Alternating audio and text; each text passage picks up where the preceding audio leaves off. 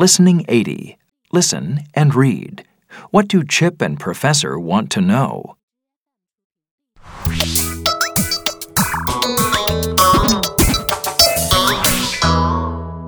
How did the Egyptians build the pyramids?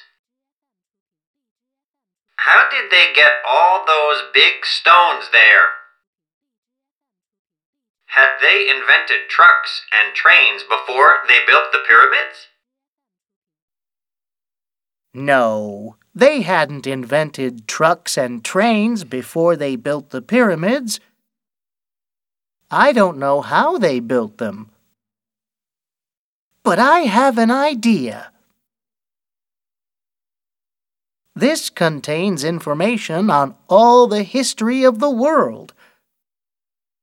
Let's test it. What is the biggest pyramid in Egypt?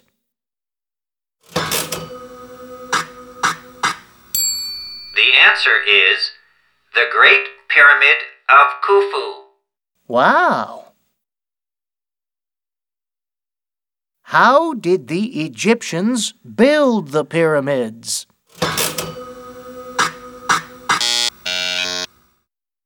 The answer is not known.